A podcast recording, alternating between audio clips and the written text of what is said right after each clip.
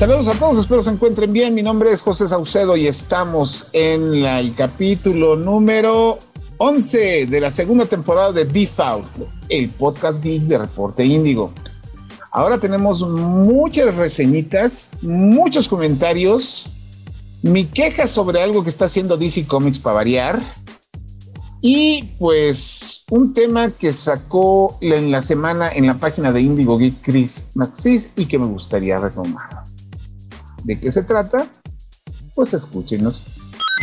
The Foul, el podcast geek por defecto. Aquí está la información más reciente sobre el mundo geek con Kristen Maxise, Milk y José Saucedo. The Foul, el podcast geek por defecto.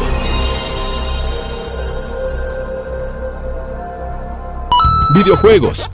Episodio 11 de la segunda temporada de Default del podcast Geeks de Reporte Índigo. Mi nombre es José Saucedo y como todas las semanas aquí tenemos a nuestra queridísima Milk Sparks. Hola, ¿qué tal? ¿Cómo están? Sí, estoy muy emocionada después de estar de nueva cuenta con ustedes como cada jueves y también trayéndoles un montón de información y chismecito, así que siéntanse bienvenidos y acompáñenos. El señor Chris Maxis. Hola, ¿cómo están? Buenos días, buenas tardes, buenas noches. Espero que se encuentren muy bien y bienvenidos a una nueva edición de Default. Nuestro resident gamer Iván Cardoso, que tiene como 16 juegos encima y todavía, además de eso, lo obligo a sacar notas a medianoche. Gracias por reconocer eso. Y sí, pero aquí andamos con toda la actitud. Sean todos bienvenidos. Y la verdad es que sí, estoy bastante ansioso por este podcast porque hay cosas muy, muy interesantes que contar. Así es, y finalmente tenemos a nuestro invitado estrella, el señor Enrique Garza. Ay, qué bonito se oye eso. Este, muchas gracias de nueva cuenta por pensar en su humilde servidor. Eh, como siempre, un placer y un deleite poder platicar de temitas ñoños con todos ustedes y la audiencia. y bueno, pues empezamos esta semana con un jueguito que nos hicieron favor de pasarnos la gente de CFK, que es este bueno, lo dice en la reseña que publicamos esta semana en Vivo Geek.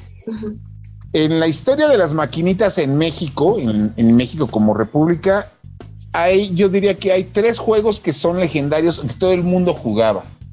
El primero y hasta arriba siempre va a estar The King of Fighters. Mm. O sea, está Street Fighter, Mortal Kombat, lo que quieran, está Street Fighter. Digo, King of Fighters, el de peleas. Por razones que pues, no vamos a discutir aquí hoy. Pero después de ese está otro que por esas mismas razones también todo el mundo jugó y todo el mundo lo adora, que se llama Metal Slug. Ah, este, Pero en tercer lugar está un juego que muy poca gente conoce su tema original. En México se le conoce como el juego del Capulinita ah. o Adventure Island donde tú tienes que ir corriendo por escenarios, agarrando frutas, matando monitos con tu hacha para rescatar a una chava. Bueno, pues ese juego es la versión para consolas de otro juego que hizo Sega. El juego del Capulinita que se llama Adventure Island es una licencia que utilizó, que hizo Hudson Soft. Pero cuando Hudson Soft lo empezó a desarrollar, pues la versión original la coprodujo Sega con otra compañía y Sega la mera hora dijo, no, no te voy a prestar mis personajes. Entonces Hudson Soft cambió a los personajes originales por este Master Higgins, que es el Capulinita, y su novia, y los monstruos y todo. La versión original se llama Wonder Boy. Y Wonder Boy es exactamente el mismo juego. El monito corre igual, tienes que correr con los, eh, por los escenarios agarrando fruta porque si no te mueres, agarras un hacha, después agarras este la patineta, tienes que llegar con los enemigos y matarlos hasta rescatar. El juego, el original, salió en 1986, que es fecha en la que muchísima gente que nos escucha todavía no había nacido. Este, pero, este, pues han estado editando y reeditando este juego varias veces. Y pues hace poco salió la versión para Nintendo Switch, se llama Wonder Boy Returns Remix. El Wonder Boy Returns salió para PC y para PlayStation 4 y era el juego original con más enemigos, más jefes, más escenarios, retos contra el tiempo, retos de dificultad, gráficas mejoradas, otras mejoradas, ya saben, lo de siempre. La versión para Switch, no, la versión para Switch agarra las gráficas bonitas del Wonder Boy Returns original, pero el remix es exactamente el juego de la maquinita. 32 niveles, los mismos jefes, tres niveles de dificultad y punto. Si a ustedes les gusta Adventure Island y quieren echarse la versión bonita original, ahí está Wonder Boy Return Remix. Es igualito, no tiene nada extra. Y este juego cuenta como, por ejemplo, si yo soy un speedrunner, o sea, podría hacer ahí mi, mi, mi intento con este juego. digo, si es, bueno. Es que, ese es el reto, o sea, el, juego es plataforma, corre, corre, corre, corre, corre, corre, salta, corre, corre, corre, salta, evita obstáculos y llega hasta el final. Wow. si quieres speedrunner. Y, y, es difícil. Sí, sí, es, es que justo eso. Es difícil. Pero pues ahí está, es una curiosidad menor bonita pero es eso, una curiosidad menor. Otra curiosidad menor bonita que también tuvimos esta semana, este, pues estuviste jugando tú, Milk. Sí. Que de hecho por tu reseña el juego lo bajé hoy. Híjole, no, ¿y qué tal? A ver, ya, ya podemos platicar todos. Ah, ¿Quieres que les cuente un poco? Adelante. Eh, pues, mira, a mí me llamó la gráfica, así gráficamente, así dije, a ver, ¿de qué se trata? Y sí, me llamó mucho la atención. El juego de primera instancia, como que creo que sí, a todas las personas que les tocó ver eh, cuando Nintendo estaba saliendo. Eh, yo creo que les va a recordar eh, un poquito en las mecánicas. Este juego es pues con una forma isométrica, o sea, periférica. Vamos a ver un poquito pues a nuestro personaje de una... Es que la verdad me gustó esa parte porque incluso puede jugar con tu, con tu manera de explorar. Es un juego en el cual tienes que explorar un montón y pues de primera instancia como que el juego más bien se cree como ya tuvieron una entrega anterior como que, y, aparte, o sea, dato curioso, el diseñador que es el creador y, es un indie canadiense, eh, la verdad se tardó siete años así como creando y perfeccionando el juego y también por eso daba mucha intriga a saber si realmente había valido la pena. Eh, pero bueno, en el juego tendremos... A, ver, espérame tantito, para quienes estén con la duda, estamos hablando de un juego que está en Xbox Game Pass que se llama Tunic. Cierto. Sí, sí, bájenlo. La verdad está muy padre que en cuanto lo anunciaron, lo, lo lo pusieron disponible y pues justo en Game Pass lo pueden eh, descargar gratis. Entonces, pues en este juego tenemos esta misión de explorar y descubrir la historia por nuestra cuenta. Eh, sinceramente, si no sabes nada del juego, es mejor, o sea, realmente descubrir todo es por, por tu cuenta. Eh, por lo mismo, esta vista periférica, vamos a ir explorando lugares y yo te recomiendo que también te detengas a de pronto a ver qué, qué tal si me voy un poquito acá, aunque no tenga un campo de visión pero qué tal si lo exploro y a veces ese es el camino correcto. O bueno, también como ahorita, ah, no, el día de ayer lo, lo streamé, descubrí, bueno, y ya son varias veces que estoy yendo por diferentes caminos, me doy cuenta que a veces ir por un camino te lleva al mismo lugar, pero para ir a otro lado, o sea, es como wow, un, un mundo así en el cual puedes ir a donde tú quieras y al final vas construyendo la historia. Te va contando también un poquito de, esta historia, un, un, dialecto que no es eh, como que entendible ni legible, es solo del juego, pero poco a poco lo vas como descubriendo y todo va teniendo sentido. Eh, muchos lo compararon y eso ahí es donde no me dejarás mentir con eh, The Legend of Zelda y de pronto eh, Dark Souls y pum, ¿sabes por qué la dificultad? Y sí, igual en mi stream pueden ver, llegamos lejos, avanzamos bastante, pero sí, sí, de pronto mueres y eso tiene un, coste al dejar ahí tu alma. Entonces cuando... me molesta mucho que todos los juegos difíciles digan que son tipo Dark Souls. ¿Ah, sí? ¿Y cómo sentiste? Todo, todo, el mundo dice eso. No, lo que pasa es que mi generación es la generación de que yo acabé el primer Zelda sin guías sin nada. O sea, y, ahorita yo conozco gente 20 años, 25 años menor que yo que no puede acabar un Zelda o que no puede acabar un Contra o... Yo gracias a Dios no soy de esos. Yo gracias a Dios no soy de esos porque orgulloso pasé el Battletoads del NES y también pasé el Rey León de Super Nintendo que sabemos. ¿Estás de acuerdo que esos eran juegos que realmente eran retadores, retadores, retadores. Sí, hasta, tal grado injustos. Lo de Dark Souls es como moderno y, yo también estoy de acuerdo que ese label que le ponen, por ejemplo, Crash Bandicoot, el Dark Souls de los plataformeros. No, simplemente es un juego difícil y ya punto. O sea, ¿Quieres un, algo verdaderamente? Quiero que alguien me acabe el Ghost and Goblins con una vida. Exacto, ese tipo de retos. Ese tipo de retos. Pero bueno, regresamos con Tunic. Sí, sí, justo. Eh, bueno, esa es la comparación que vi en general Y dije, bueno, ok, sí, sí entiendo por qué, pero justo, yo creo que sí tiene un nivel de dificultad bien considerable, o sea, al grado en el que puede ser frustrante que no encuentres un checkpoint y pues la verdad, o sea, morir y dejar ahí como tu alma y tener que regresar y, aparte ya regresas al lugar ahí con tu alma con una idea de lo, de lo que te vas a enfrentar, o sea, entonces ya vas un poquito más preparado, pero eh, inicias teniendo como solo un palito y ya después vas eh, con tu espada. Y bueno, la historia que cuenta estaba muy interesante.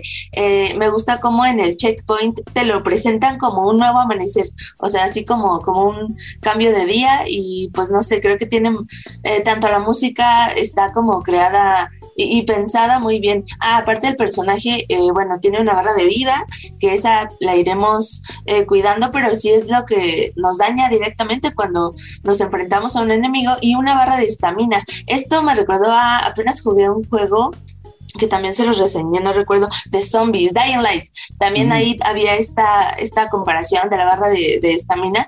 y pues sí, justo, no se gasta cuando peleas, pero sí cuando das piruetas y, justo todo el tiempo cuando quieres correr las estás dando. Entonces ahí aguas porque pues un golpe eh, con, con, tu barra de estamina abajo te, te, lo multiplica así al 50% y es ahí cuando puedes mover. Entonces ahí como que entra la parte de la de tú pensar qué, te conviene, si moverte, tratar de darle y también de acostumbrarte a cómo te atacan, porque hay diferentes... Em, monstruos, criaturas que te vas a enfrentar así como en un bosque, ¿no?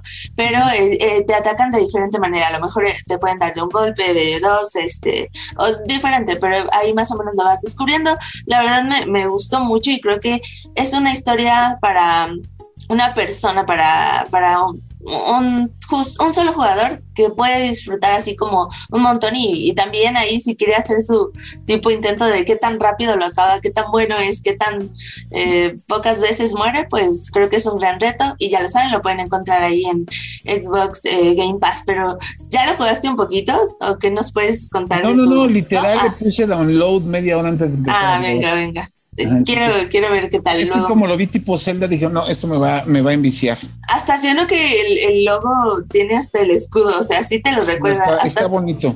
sí. Pero de hecho, justamente eh, el Internet viene a recordarnos que no podemos tener cosas bonitas porque justamente el juego empieza a recibir un poco de review bombing. Justamente por esto de que se parece demasiado para las pulgas del internet se parece demasiado a The Legend of Zelda, entonces la gente ya lo está empezando a. ¿Crees que haya algo legal? O sea, como una repercusión. No, no, puede haber porque no usan ninguna de las imágenes. Eso se, se puede parecer mucho, pero. Ay, mira, ¿sabes cuántos clones de Zelda existen? Y es que justamente es lo que pensé después de leer esa, de esa nota. O sea, estamos hablando de Nintendo. O sea, Nintendo ganas no le faltan para demandar a cualquier hijo de vecino que se le cruce por sus, por sus este, franquicias y sus derechos. Entonces, o sea, ahí está la, línea que separa, ¿no? No es tan, es, es inspirado, no es copia, porque si lo fuera, Nintendo ya estaría sobre de este pobre. No, y hay También vale la pena reconocer que Legend of Zelda tiene, es un género, tiene género que es bastante bueno y ahí, ahí se podría considerar que hay juegos que se inspiraron en Legend of Zelda, uno de mis favoritos de hecho siendo Okami, Que, se inspiraron en Legend of Zelda y al final pues está bien, es un juego muy sólido, es como decir todos los juegos de plataforma tienen de una forma u otra Mario Bros en su, en su idea o los Metroidvanias, pues Metroid y Castlevania. O sea, no, no le veo nada de malo a eso, simplemente es el parecido como que, o sea, que sí lo hayan hecho un, zorro con una túnica verde y el escudo, o sea, como que parece mucho, pero hasta ahí. Y del gameplay, pues toma algunos aspectos, pero nada tan criminal, yo siento. Sí, de, ser real, como que lo disfrazan, lo hubieran disfrazado mejor, ¿no? Pero no, no creo. Esperemos. hay juegos que son literal el Link, pero con cabello café. en lugar de, Pero ¿sabes qué es la bronca del review bombing? Que el review bombing ya no está afectando el juego, sino que ya está afectando al, al, Metacritic y a todos esos ah. sitios. Sí. Porque les está matando la credibilidad.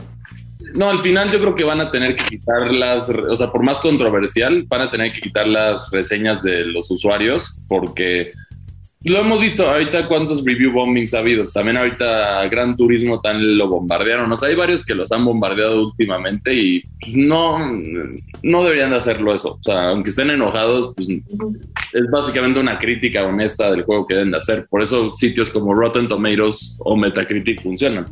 No, pero y, te digo, y ahorita pues esas, esas secciones es como cuando hay muchas películas que yo luego veo que vas a ver las reseñas en Internet Movie Database y hay gente que les reseña mal porque les cae mal un actor y ni han visto la película, pero bueno. Este, finalmente vamos a, terminar nuestras reseñas de esta semana con un juego que le estuvieron haciendo todo el ruido del mundo, porque es realmente Bethesda y ex, este, le estuvo metiendo todo el ruido del mundo, pero como que salió y a nadie le importó. O sea, fue de, que es este Ghostwire Tokyo. Sí, no, la verdad, yo, yo estaba emocionado por el juego, justo por lo que dices que el ruido que le están haciendo, que sí generaba expectativa, pero al final, o sea, si tú lo ves analítico, ¿no? Puedes decir, es muy original el juego porque ve, está, está es Tokio y tiene el folclore japonés y tiene todos estos detalles diferentes, pero una vez que ves a través de ese disfraz, Ajá yo lo pondría que es un poquito menos, un poquito más original, o sea, para que no digas que es un juego de mundo abierto de disparos en primera persona genérico. O sea, yo así lo pongo, eso yo lo pondría. Tú ves los trucos, por ejemplo, en, el trailer, si lo han visto, o en el gameplay, o seguramente en, los streams que le voy a hacer lo van a ver. Tienes como disparos de energía, ¿no? O sea, son tus formas de ataque pero esos disparos de energía al final son, son armas, son armas convencionales, hasta tienen balas. O sea, por ejemplo, tienes el fueguito verde, que son las pistolas básicas, que sería cualquier pistola de cualquier juego. Tienes el fueguito azul, que según yo representa, si mal no recuerdo, era agua, y, y es una escopeta básicamente, y el rojo es, es un lanzagranadas. O sea, si lo ves así, al final todos o sea, es un disfraz simplemente. Lo que sí tiene interesante sobre otros juegos de mundo abierto de este estilo es el, aspecto de terror. O sea, sí tiene sus momentos oh. tensos y los enemigos sí se sienten... O sea, como que te dan el... si los ves y es como, no, no, mejor si los puedo evitar, los evito o los voy a tratar de matar rápido. Eso está padre, la ambientación y ese estilo, pero los demás detalles como que los sentí decentes, o sea, no nada espectacular. O sea, es un juego jugable, entretenido, la historia sí está divertida, pero en cuestiones de gameplay, los disparos para juegos de Bethesda, muy flojo a mi parecer el combate, en especial teniendo, teniendo cosas como Doom y, o hasta... ¿Cómo se llama este? Dead, Deadloop. Ah, ok. Y lo metes o sea, los, disparos no se ve bien, no se ve optimizado. No sé si fue por debido a la compra o algo, porque va a ser el último exclusivo de PlayStation. Ahí algo salió mal. Pero en sí, bueno, en, mi reseña ahí, la pueden ver. Pueden ver, de hecho, todas estas reseñas ya en nuestro sitio o en YouTube, Facebook o Instagram. Ahí las pueden encontrar las video reseñas de, de nuestras opiniones más completas. Pero lo sentí muy genérico, la verdad. O sea, en comparación a otros juegos de Bethesda que sí empujan los géneros. Me hizo como un poquito como Cyberpunk su jugabilidad, ¿sí? ¿Es más o menos así? Mm, bueno, es que yo lo compararía más, si es de compararlo con los Far Cry de primera persona. Ah, o sea, porque al final Far Cry es el que como que innovó y creó el género en sí. Entonces, o sea, lo justo es compararlo contra ese tipo de juegos que tienen las premisas básicas, tienen las, las bases de enemigos que tú tienes que derrotar o purificar o como le quieras llamar. En este caso es purificar las, las puertas de Tori y los templos, que esos funcionan como tus, tus lugares de transportación y obtienes objetos y tus bases. Entonces al final sí, o sea, nada más tiene un disfraz diferente. O sea, yo así lo veo. No hay. Y Lotan se siente un poco. O sea, está impresionante cómo se ve el, la ciudad de Tokio, pero muchas partes como que no puedes entrar, o sea, como que solo estás en la calle, ya sabes, eso tampoco me gusta, que no hay mucho, no hay mucha carnita en ese sentido. Mundo abierto. No, pues yo realmente no, no, no he visto mucho del juego, pero yo sí sentí que como que le estuvieron haciendo mucha promoción, pero este, estaba una jovencita llevando el proyecto, pero pues de pronto se salió del proyecto, lo abandonó Y en el Sí. momento en el que lo abandonó, perdió mucha atención de mucha gente y al final del día, pues salió y pues, ah, pues está chido, bye.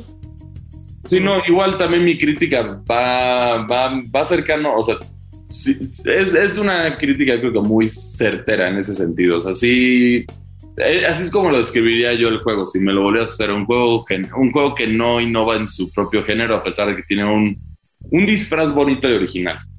Ajá. No, pues, no, pues así como. Bueno, Pero de pues, cualquier manera los invito a verlo, lo voy a estar streameando posiblemente el fin de semana o dentro de la próxima semana lo voy a estar streameando, entonces ahí puedo contestar más de sus preguntas que tengan sobre el juego. Pues ahí está. Y bueno, pues con eso tuvimos los tres lanzamientos de esta semana, o las tres reseñas de esta semana. Pero obviamente no fue todo, ya que también esta semana el mundo entero ya pudo disfrutar, creo que desde el viernes pasado, Creo que fue de el sábado, las, viernes o sábado, sí. De, de las pistas nuevas, entre comillas, de este, pues del Mario Kart 8. Ujú, así es, y yo tengo una opinión, o sea, mi, mi opinión son sólidas en general las pistas, si bien se sienten como que les falta el- la misma, yo diría que atención a detalle artístico en comparación al juego base, pero tampoco son pistas que se vean feas.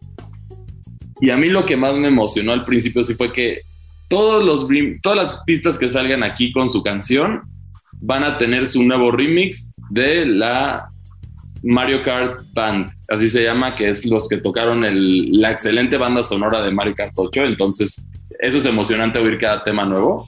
Por lo menos se pusieron, pues, pues, pues, pues, era mínimo, y que se pusieran a hacer este la nueva banda sonora y todo, ¿no? Pero justo también el tema es, muchas de esas pistas estaban en Mario Kart Tour y aún así les hicieron el remix, o sea, no tampoco estaban tan anticuados los temas. Entonces, eso sí fue como una atención a detalle genial.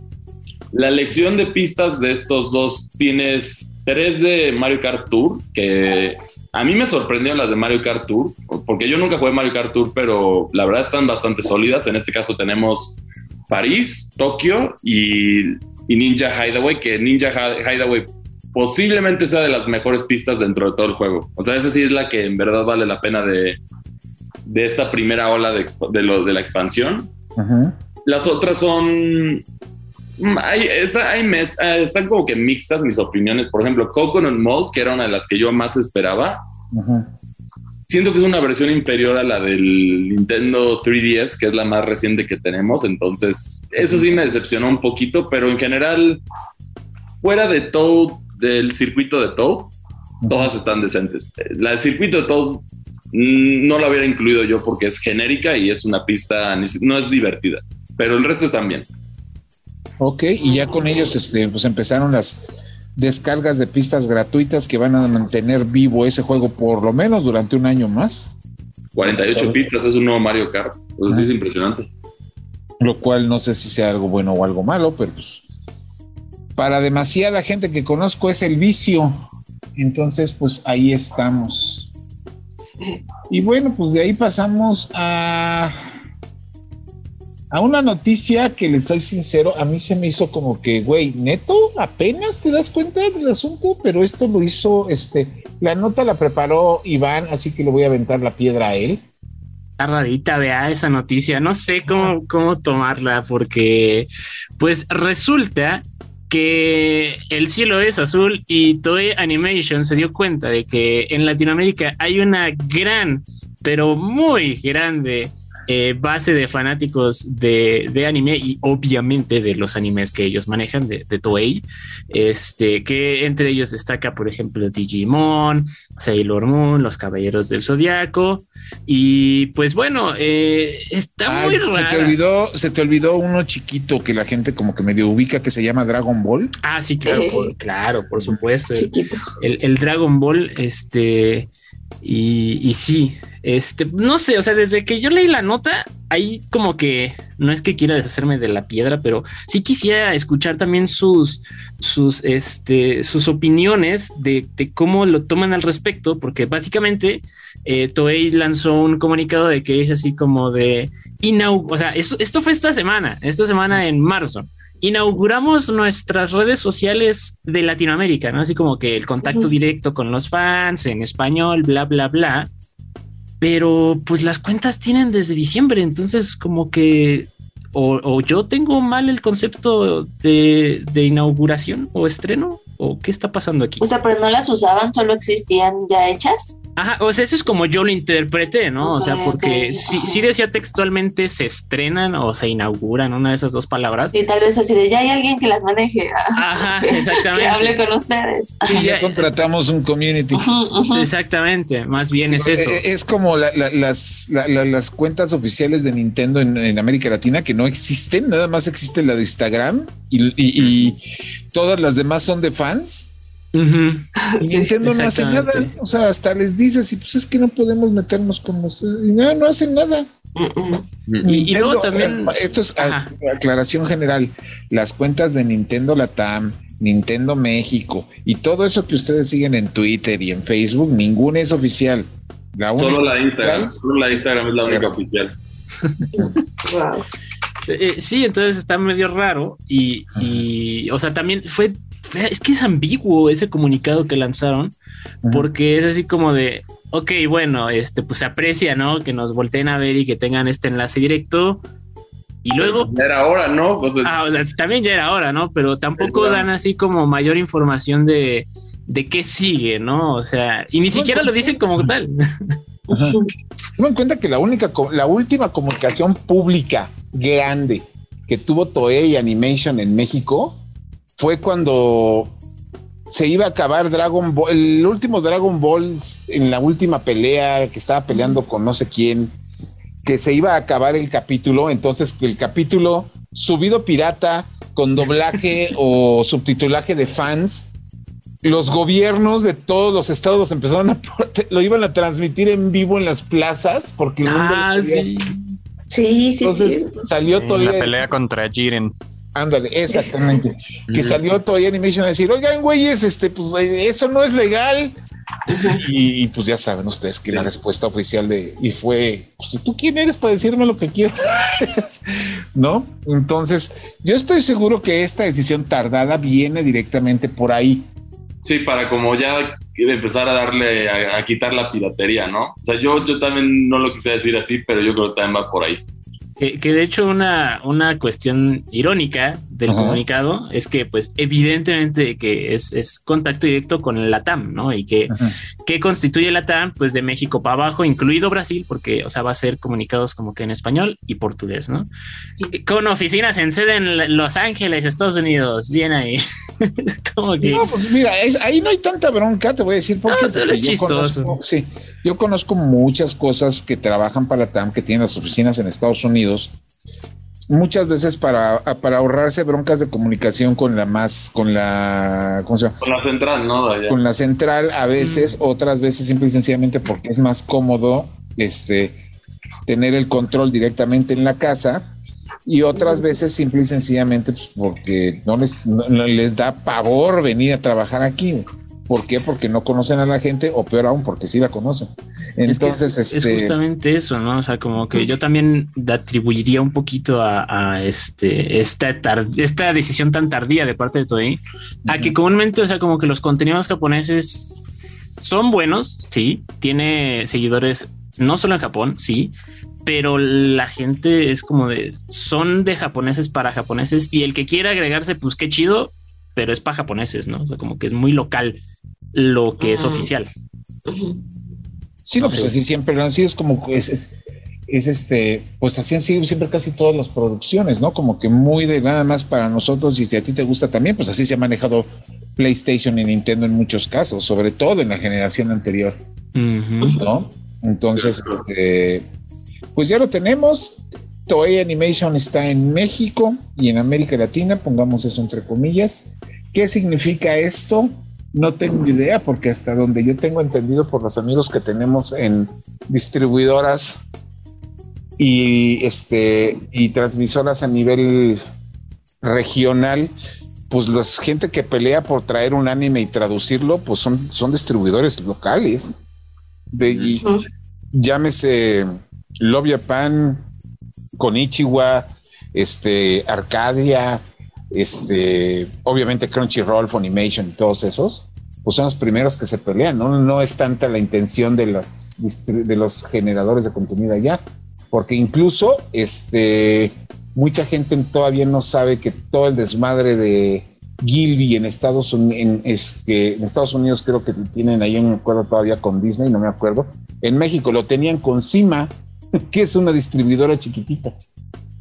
¿No? Entonces, pues, a ver si esto significa algo bueno o algo malo, pero pues están tardando, pues el anime está queriendo formalizarse como mercado en México desde hace cuánto, que, que como que será unos 20 años. Posiblemente sí. La verdad es que sí ha estado muy lastimado y muy ignorado. Sí se han hecho esfuerzos y creo que ahorita está en su mejor momento, pero está en su mejor momento porque los momentos anteriores eran básicamente números negativos. Entonces tampoco es como digno de celebrar, pero sí es, eh, sí ha mejorado bastante, ¿no? Inclusive esta semana, bueno, la, en estos días, en días recientes, llegó Juju Kaisen a cines eh, viene la nueva de Dragon Ball Super Hero, eh, donde tendremos un nuevo Gohan por una situación por demás lamentable. Pero bueno, este. Ah, sí. Eh, pues ha crecido, pues. Hace poquito tuvimos este. ¿Cuál fuiste a ver? Este. La de Sword Art Online. Ah, sí, de Sao. La de Sao. Y también este Obviamente tuvimos este Demon Slayer, que me llevaron a verla cuatro veces. Este también estuvo en cine y eso que cotó y pandemia pues, funcionó, fue bastante bien en México. Este, pero pues sí, ya llegó con promocionales también. yo tengo Digimon Adventure. Ah, sí, Digimon Yo tengo muy presente un artículo especial de una revista especializada en anime en México de hace unos cinco años que tenía, no, hace unos, no más, hace como siete, ocho años, que ese, artículo se me quedó grabado.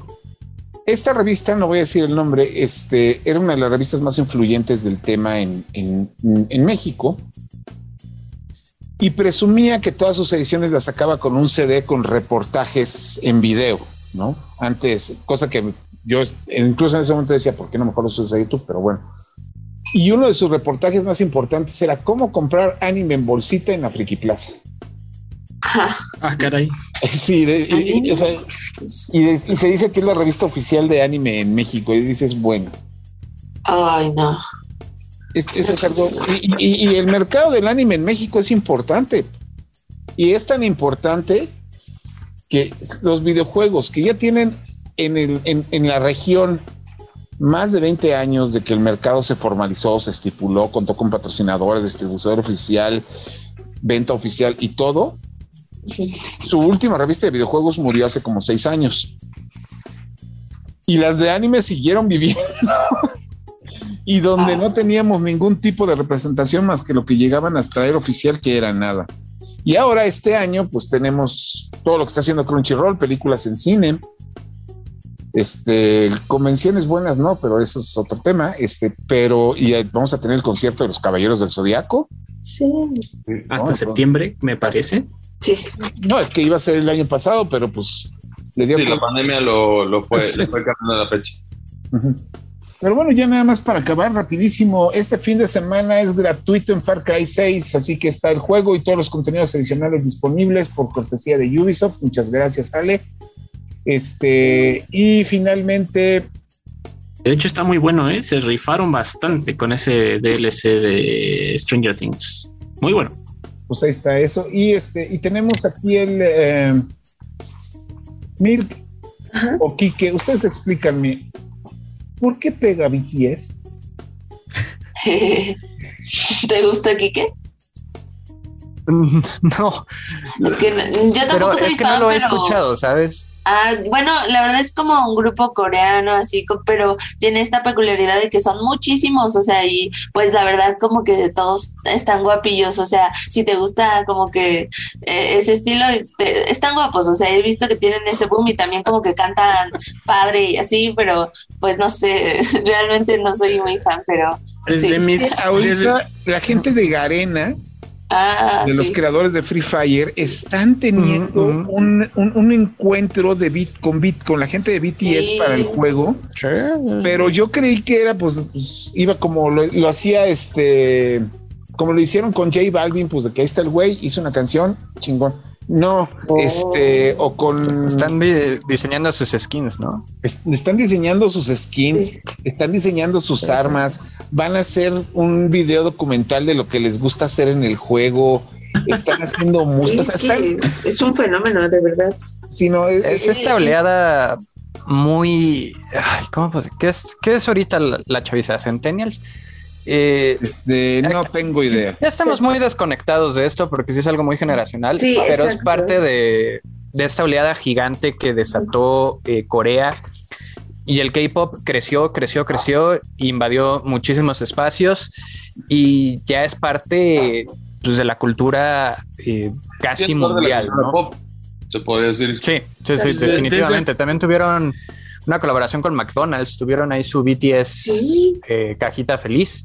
Ah, y la gente ya- literal se estaba peleando por ella. O Se sea, estaban peleando. No por tenía ello. nada, ni juguete, ni nada, ni, o sea, ni código para una canción, ni nada, solo No. la palabra así, BTS y, y moradita. Y una salsa sabor. Ah, cierto. Pero mínimo una canción ahí, el código, no sé, algo. Pero sí, es, es el K-pop, es, es lo de hoy. pues ahí está. Cerramos el bloque con que Free Fire está haciendo una campaña especial con BTS. Toda la información está en la página de Indigo Geek. Así que si conocen ustedes a alguien que pertenezca a la BTS Army, como nosotros teníamos a una colaboradora que era miembro de, la BTS Army, díganle que pues váyanse, váyanse bajando Free Fire. Este, nosotros nos vamos y regresamos. Noticias. Seguimos aquí en el episodio 11 de la temporada 2 del podcast de Default. Este, y pues Chris se, se aventó un rant en la semana que quería compartir con todos ustedes, que era de, pues no sé si lo hemos manejado ya en otros podcasts o en la página, que es el dilema de los juegos de un solo jugador contra el multiplayer. ¿Por qué? Porque esta dinámica, o más bien esta dualidad, ha estado presente en la industria de los videojuegos desde hace muchos años.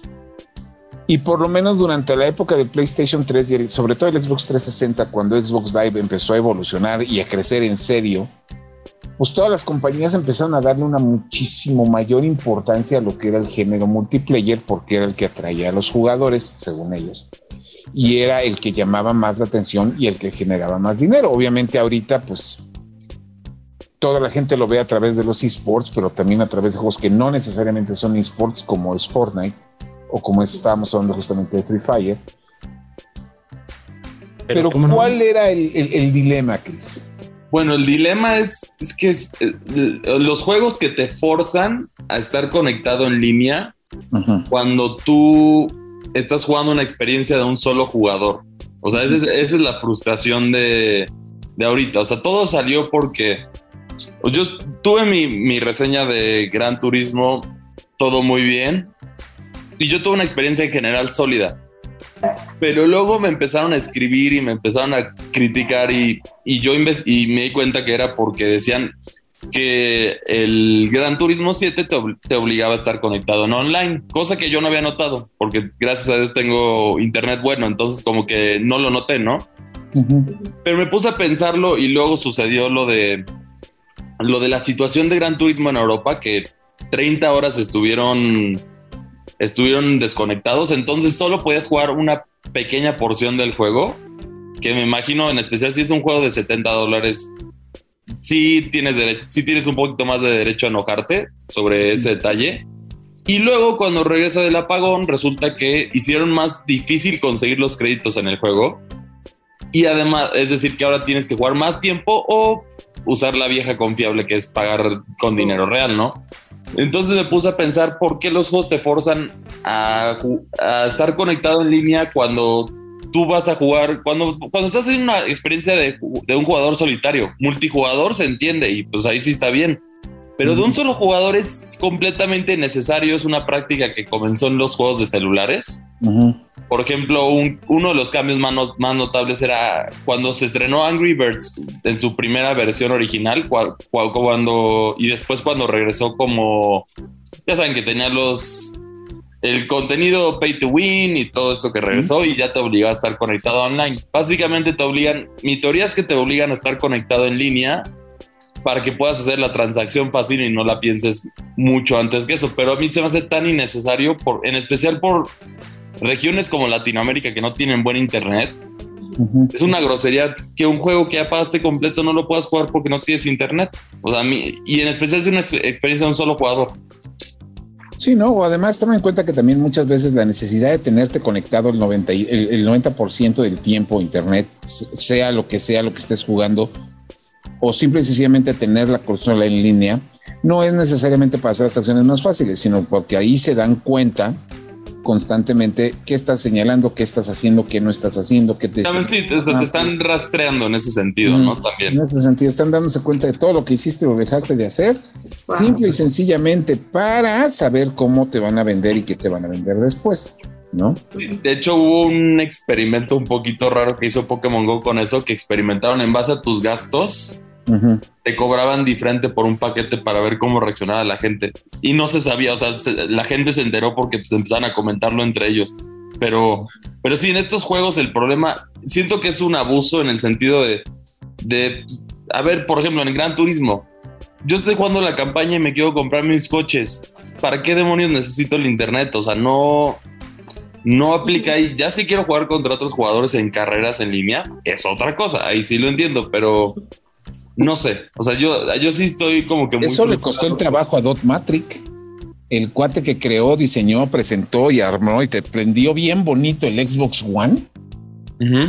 y, además te lo digo porque yo estaba en esa conferencia. Sí, sí, lo, Desde cuando dijo, tiene que estar en línea todo el día, todos los días. ¿Qué? Y todo el mundo se encabronó y le costó el trabajo. Justo, justo eso, y al parecer no aprenden. Lo que me frustra es que no aprenden de eso. O sea, siguen, siguen tratando de forzarlo hasta, hasta el punto que te obliguen a hacerlo y la gente como que se rinda de seguir reclamando, pero no, no entienden que eso no aplica. Ya lo vimos con juegos, por ejemplo, un claro ejemplo que también me menciona ahí fue SimCity. SimCity de 2013, que era muy esperado porque era como la cuando iban a resucitar a la franquicia. Y fue un gran fracaso por estar, por obligarte a estar conectado cuando SimCity es un, un juego que juegas de un solo jugador todo el tiempo. O sea, no, no debes de estar conectado en línea. No te debes dejar de forzar estas situaciones. No, pues, este, pues la situación que tenemos ahí está interesante porque luego, digo, las no es porque estemos en contra de las propuestas multiplayer, de hecho, al contrario, ahorita vamos a platicar de dos propuestas multiplayer que están funcionando bastante bien, pero este, pues también es lo mismo y luego también te hacen cambiar formos muy, de, una manera muy seria el juego, porque un, un claro ejemplo de ello es un título por el que me criticaron bastante mi comentario positivo la semana pasada, hace un par de semanas, que fue el Chocobo GP porque el Chocobo GP, jugarlo solo, es un juego. Pero ya cuando te metes a competir en línea, te es, es una trampa de microtransacciones increíblemente descarada, ¿no? Entonces, así está. Pero pues yo sé, nosotros, ustedes díganos qué es lo que opinan, qué les parece, déjenos sus comentarios ahí en la página, en nuestras redes sociales, en Facebook, Twitter, Instagram y TikTok. Y nosotros nos vamos con dos noticias que nos faltó comentar en el bloque pasado. El primero es una que a mí me alegró el día, que es Ilphonic, que son los desarrolladores de dos juegos que son así como que perversiones de las personas que lo juegan que es Viernes 13, Friday the 13 y Depredador, son juegos de los que se llaman el 441, que es donde pues en Viernes 13 un jugador interpreta a Jason y los otros jugadores interpretan a, las víctimas que Jason va a matar. sí, es esta temática de monstruo contra civiles, si lo quieres decir así y en el depredador es lo mismo. Eres o cuatro marines contra el depredador y tú puedes ser o los marines o el depredador. A ver quién mata a quién. Y a mí siempre se me hizo una, idea. Bueno, pues su tercer juego al hilo sobre esta fórmula se llama Ghostbusters Spirit Unleashed o Ghostbusters Espíritus Liberados. Y pues tú puedes ser un aprendiz de cazafantasmas o puedes ser el fantasma que van a cazar. Y a mí me gustó mucho esa idea, fíjense. Ese puede ser bueno también porque puedes incluir más gente. Al ser un juego más familiar, yo creo que puedes incluir a gente más chava, porque o sea, si, si mal no recuerdo, el del, el del depredador, una de las mejores victorias era, como sabemos, hacer el movimiento insignia de los depredadores, que es sacar la columna completa. Entonces, eso no es muy am- amigable para los niños, entonces limita mucho el, el mercado potencial, pero yo creo que esa es Y una buena viernes idea 13, para- pues. También lo mismo, Pues, machetazos. Pero es. justamente que lo mencionas, Chris, híjole, no sé, no soy analista, pero siento que esa de, de varias eh, como pues franquicias, sí, franquicias de, del ayer, como lo es Ghostbusters, siento que en particular esa no ha tenido tanta aceptación en el cambio generacional. ¿Ustedes cómo lo han sentido? La última el película del sí la sentí 2009, el juego del 2009 que funciona como la tercera parte de los cazafantasmas porque fue escrito por Harold Ramis y, y Dan Aykroyd y salen las voces de todos los actores originales de, de la película. Es un juegazo, pero es un juegazo. Es, es Gears of War, pero con los cazafantasmas. O sea, sí, no me queda duda de que pudiera hacerlo, pero Se por ejemplo, refiere a que ya la franquicia nos gusta puro chaburruco. Ah, no, no. Sí. no quería decirlo, pero O sea, porque Que el punto de Chris es que es. Sí, pues eh, el punto de Chris era es más family friendly, puede llegar a un público más joven, pero la realidad de las cosas es que Cazafantasmas lo consumimos los que crecimos con la película original.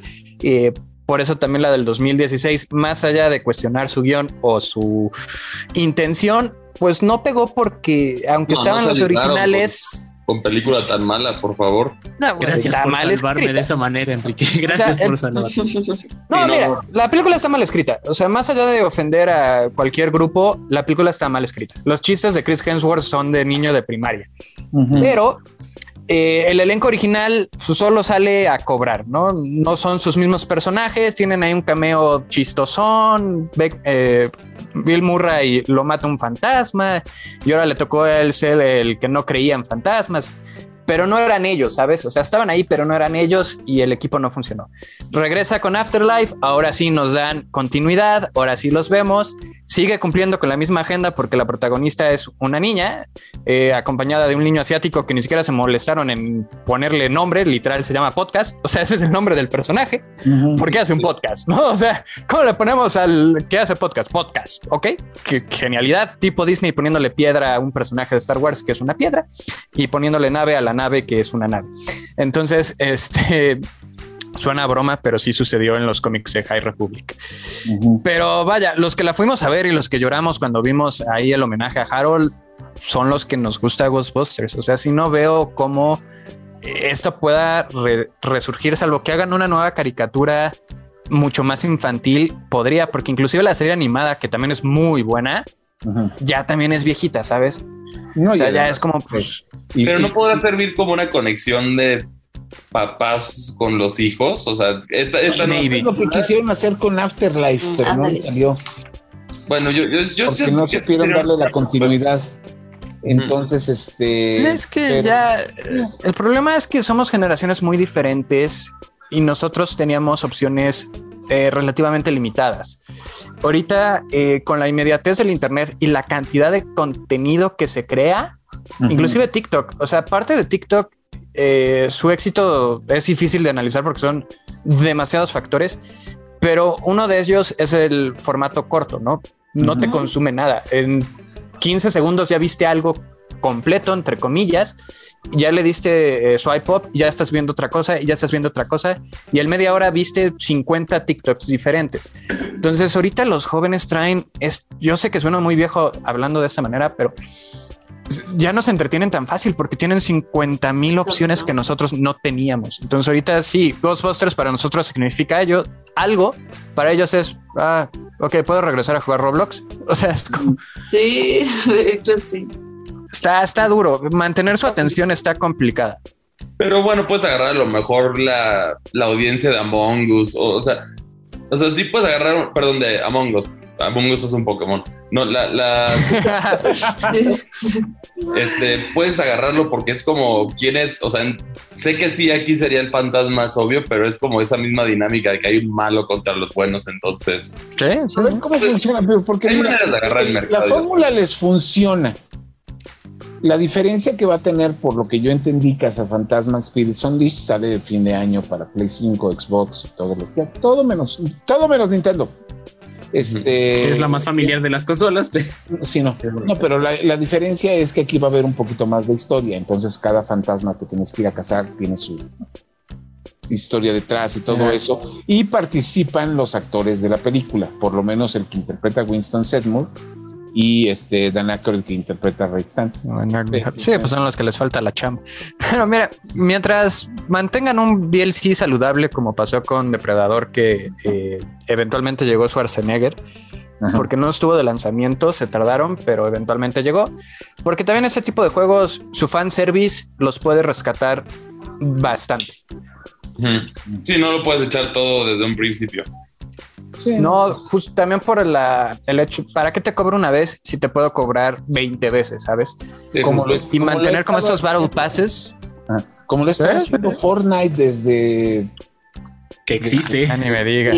ya, no, por dos. Eh, que nos lleva al siguiente tema, que es el, drama de Internet. Les quitaron a los, una de las dos características principales de Fortnite la quitaron, que es poder construir estructuras. Eh, yo feliz. El mundo entre comillas. Fue temporal. pero estamos de acuerdo que se dividió el mundo entre lo que los que les gustó el cambio y los que ya no ah, sabían en dónde esconderse. Oh, sí. Son los jugadores, es como lo que hacían, son los jugadores, ahora saben lo que se siente jugar Apex Legends o PUBG o Free Fire o lo que quieras. O sea, es básicamente eso. Pero igual, por ejemplo, en el modo arena, que es el modo competitivo, ahí pues no movieron nada. Y, o sea, como que los que querían construir y seguir con el Fortnite que todos conocemos se fueron a arena, pero el modo así que pues sí innovó fue... El modo este casual. ajá, el modo casual. Y, y sí se sintió bien diferente, pero sí, justo, si eres bueno en juegos de disparos, así de, de la puntería y, acostumbrado a esto, ah, yo creo que lo vas a disfrutar. Y aparte pues sí es temporal, o sea, aunque ojo, se me ocurre que estaría muy bien que...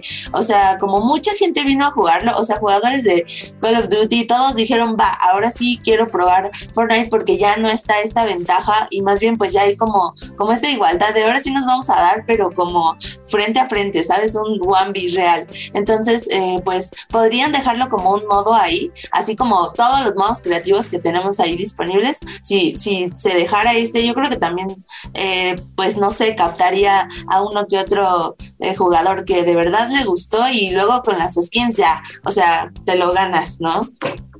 ya ahorita ya está. Y pues con eso terminamos este bloquecito porque ya nos va a quedar muy poco tiempo porque tenemos que irnos. Señores, regresamos. Mundo Geek. Y bueno, pues antes de despedirnos, aprovechando que está aquí Kike, ¿qué opinas de la escena, entre comillas, filtrada de Batman hablando con el guasón, tomada de la película de Matt Reeves?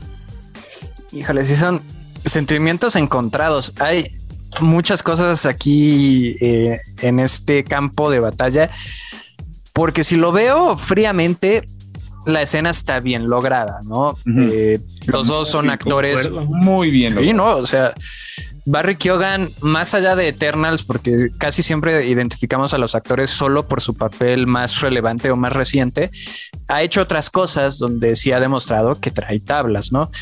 Eh, Pattinson igual, desgraciadamente, para bien o para mal, siempre se va a quedar como Edward Cullen, pero la realidad es que tiene un catálogo más extenso, ¿no? Y ha hecho las cosas muy bien en muchas otras películas. Ahí está El Faro con Willem Dafoe eh, y otras tantas.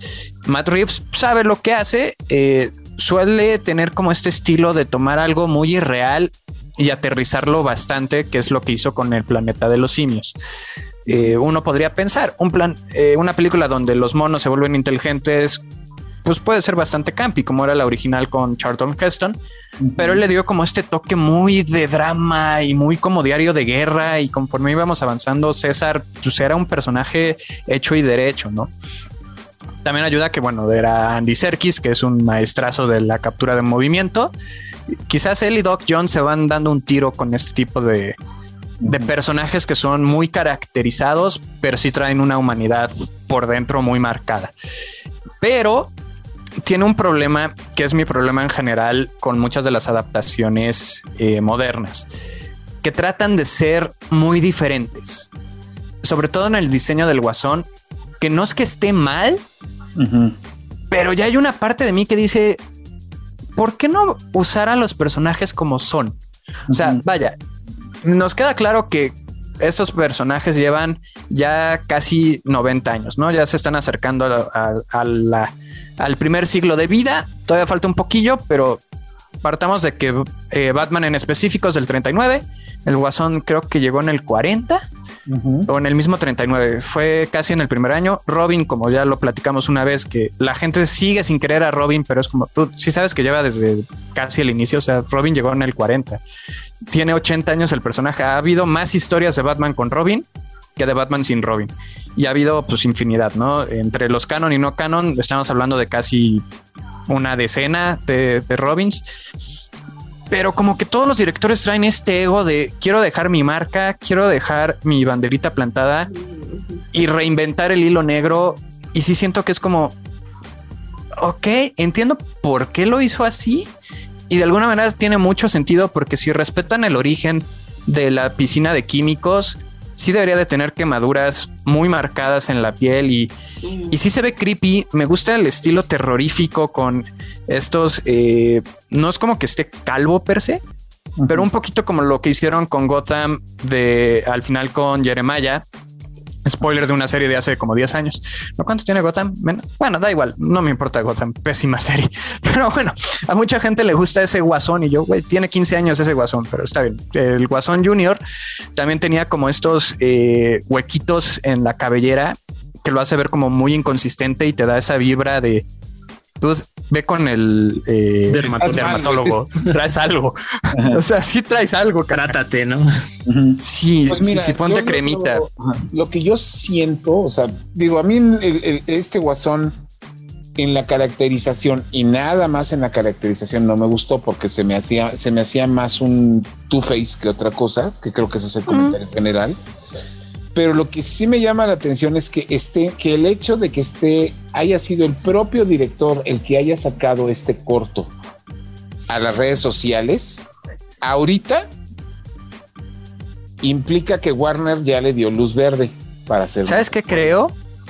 Que es otra vez esta guerra interna, porque lo que sucedió hace una semana fue que Snyder en el aniversario del Snyder Cut lanzó la foto inédita de Wayne T. Carr como John Stewart. Que al final Warner le dijo: ¿Sabes qué? Vamos a hacer la serie de Linterna Verde, entonces no lo uses ahorita. Y lo cambiaron por eh, Man, eh, Martian Manhunter que si de por sí no hace nada en toda la película Martian Manhunter, con esa escena sigue haciendo nada. Entonces, pero bueno, tuvo tres segundos más de acción para platicar con el Ben Affleck más desinteresado de la historia, literal, acabado de despertar así de, ah, mm. sí, claro, únete a la liga. Chido, carnal, nos vemos. Porque pues era estaba en recuperación de su divorcio y otras cosillas eh, importantes en la vida del señor Affleck. Entonces quizás eh, para contrarrestar un poquito esta guerra de tweets y de hashtags, igual y Warner le dijo a Matt Reeves, quizás esto ya es muy conspiranoico, pero puede ser, ¿no? Oye, necesitamos que avientes algo porque siguen con Restore the Snyderverse, Restore the Snyderverse, Restore the Snyderverse. Entonces puede ser que también haya sido una, una guerra ahí interna. pero... También ya viene la fusión con Discovery, que eso va a agitar muchísimo las aguas para todos los planes de Warner, tanto así que retrasaron todas sus películas. Sí, no, pero a lo que voy yo es, ya es, o sea, está filmado, o sea, para que esté filmado significa que lo... Y está editado. Está filmado y editado, o sea, se escribió, se montó, se preprodujo, se planeó, se ensayó, se caracterizaron, todos. Entonces, independientemente de la guerra y todo, eso para mí implica que ya tienen preparada la secuela. Salga o un director Scott o un director Scott o algo. No, un director, no, hacer esa película más larga, no, No, no creo que un director Scott. es que, güey, o sea, te juro, volví a ver de Batman y volví a ver Spider-Man este, No Way Home. Y ninguna de las dos aguanta segunda vuelta, porque Spider-Man No Way Home, cuando la ves en segunda vuelta, a mí se me hicieron como que de pronto Así es. muchas broncas de argumentales, de guion. Oh, sí. de pres- Yep. Empiezan, a- ya, ya te empiezan a pegar, o sea, porque ya no estás esperando con el hype de va a salir, hoy va a salir. Y Ah, sí. Y porque no tienes la energía de la sala. O sea, Exacto. sin el grit, sin el ara- alarido cuando sale Garfield, Ajá. la escena se siente hueca. Ajá, es exactamente a lo que voy. Y con el Batman de Matt Reeves, a mí se me hace muy bueno, pero siento que sí hay mucha paja. Hay demasiada paja. Hay es que Matt Reeves sí se pasó. O sea, sí, sí le echó demasiada crema a los tacos al punto donde pues ya no es taco, ya es como una crema con carne hasta el fondo. Pero, ya- ya- ya este- se volvieron enchiladas. O sea, sí, no, es, es, es- es raro por qué tomó esa decisión y es más raro aún por qué el estudio se lo autorizó. Eh, porque es como justamente Ah, el caso del, del Snyder Cut. El Snyder Cut jamás hubiera llegado a cine. O sea, jamás en la vida iba a llegar a cine en esa forma. Ahorita ya DC y Warner ya saca lo que quieras. O sea, ya, o sea, porque sí lo siento. así. Maybe. pero bueno, Pues mira, la otra buena noticia o mala noticia, dependiendo de qué bando seas, es que ya confesó James Gunn que está trabajando en tres proyectos nuevos para DC. Eh, sigue filmando Guardianes Volumen 3 y el especial de Navidad, que ya lo debe de estar.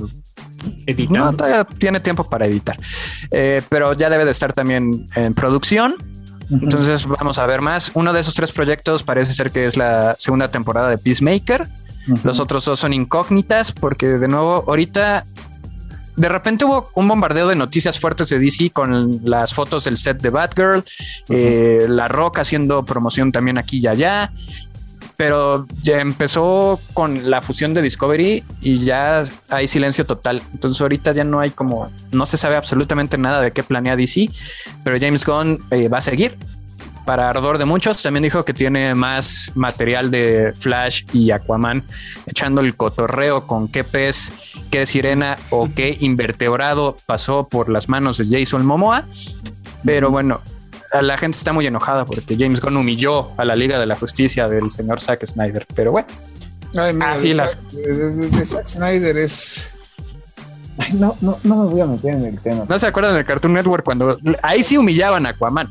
Ahí sí le tiraban duro al En Aquaman. el show de Aquaman y sus Ah, sí. amigos. Yo no voy a meter-. Estaba en el súper hablándole a la lata de atún. O sea, aquí, quieras o no, mira, si se dio algo tipo Ariel, mis respetos al señor Momoa. Sí. En live action, sobre todo. Ya, no, estamos disvariando aquí. A ver, señores, yo creo que vamos a cambiar de tema porque ya mejor ya salimos del mundo de los cómics, regresamos al mundo de los juegos y de hecho ya no podemos hacer eso, lo que tenemos que hacer es despedirnos. Muchas gracias a todos por habernos escuchado, esperamos este ya saben, estamos en todos los servicios de streaming que se les ocurran, que está desde Amazon, Apple y Spotify. Ahí pueden escuchar la primera temporada completita. Vamos en el capítulo 11 de la segunda. Este, déjenos sus comentarios. Tenemos redes sociales, Facebook, Twitter, Instagram, TikTok. Además de que Iván, Chris y Mir tienen sus streams toda la semana con juegos nuevos, juegos viejos o a veces juegos hasta que para que ustedes participen. Y estrenamos un capítulo todas las semanas a las 12 del día los sábados. Díganos qué quieren escuchar. Díganos si quieren que este que, que si, si, si, si quieren escucharme rantear más sobre Zack Snyder o si quieren ver cómo Chris puede relacionar absolutamente toda la industria de los videojuegos con Pokémon. Entonces, este. O las teorías de Enrique con el futuro de Aquaman. algo así. Y, y mientras son peras son manzanas, muchas gracias por escucharnos. Mi nombre es José Saucedo. Estuvo aquí nuestro invitado especial, Enrique Garza. Muchísimas gracias, un placer y un honor poderlos acompañar una vez más. Nuestra queridísima Milk Sparks. Gracias a todos. Los invito a que dejen su like todos los días y a que vean nuestro Geek News, eh, pues que se lo subimos ahí a YouTube y en las redes sociales de Reporte Índigo y nos encuentran como Indigo Geek. También estamos haciendo streams toda la semana, así que los invito a que nos acompañen. A mí me encuentran como Milk Sparks Cosplay y nos vemos en la próxima edición. El Resident Gamer, Iván Cardoso. A mí me pueden encontrar en todas las redes como arroba dankberserker y ahí estamos en contacto para todo el cotorreo y estar eh, pues viendo qué hay de nuevo en todo esto del mundo geek y nada, ahí los veo. y el señor Chris Narcis.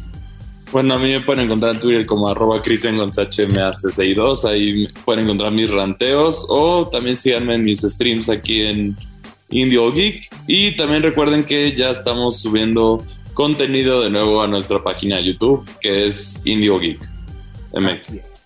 Y este, bueno, la semana que entra vamos a estar platicando sobre el nuevo juego de Kirby.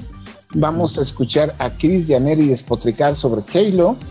Y seguramente yo les voy a platicar de un juego peruano que nos acaban de enviar y que vamos a estar disfrutando por este semana. Muchas gracias a todos por vernos, escucharnos y pues hasta la próxima.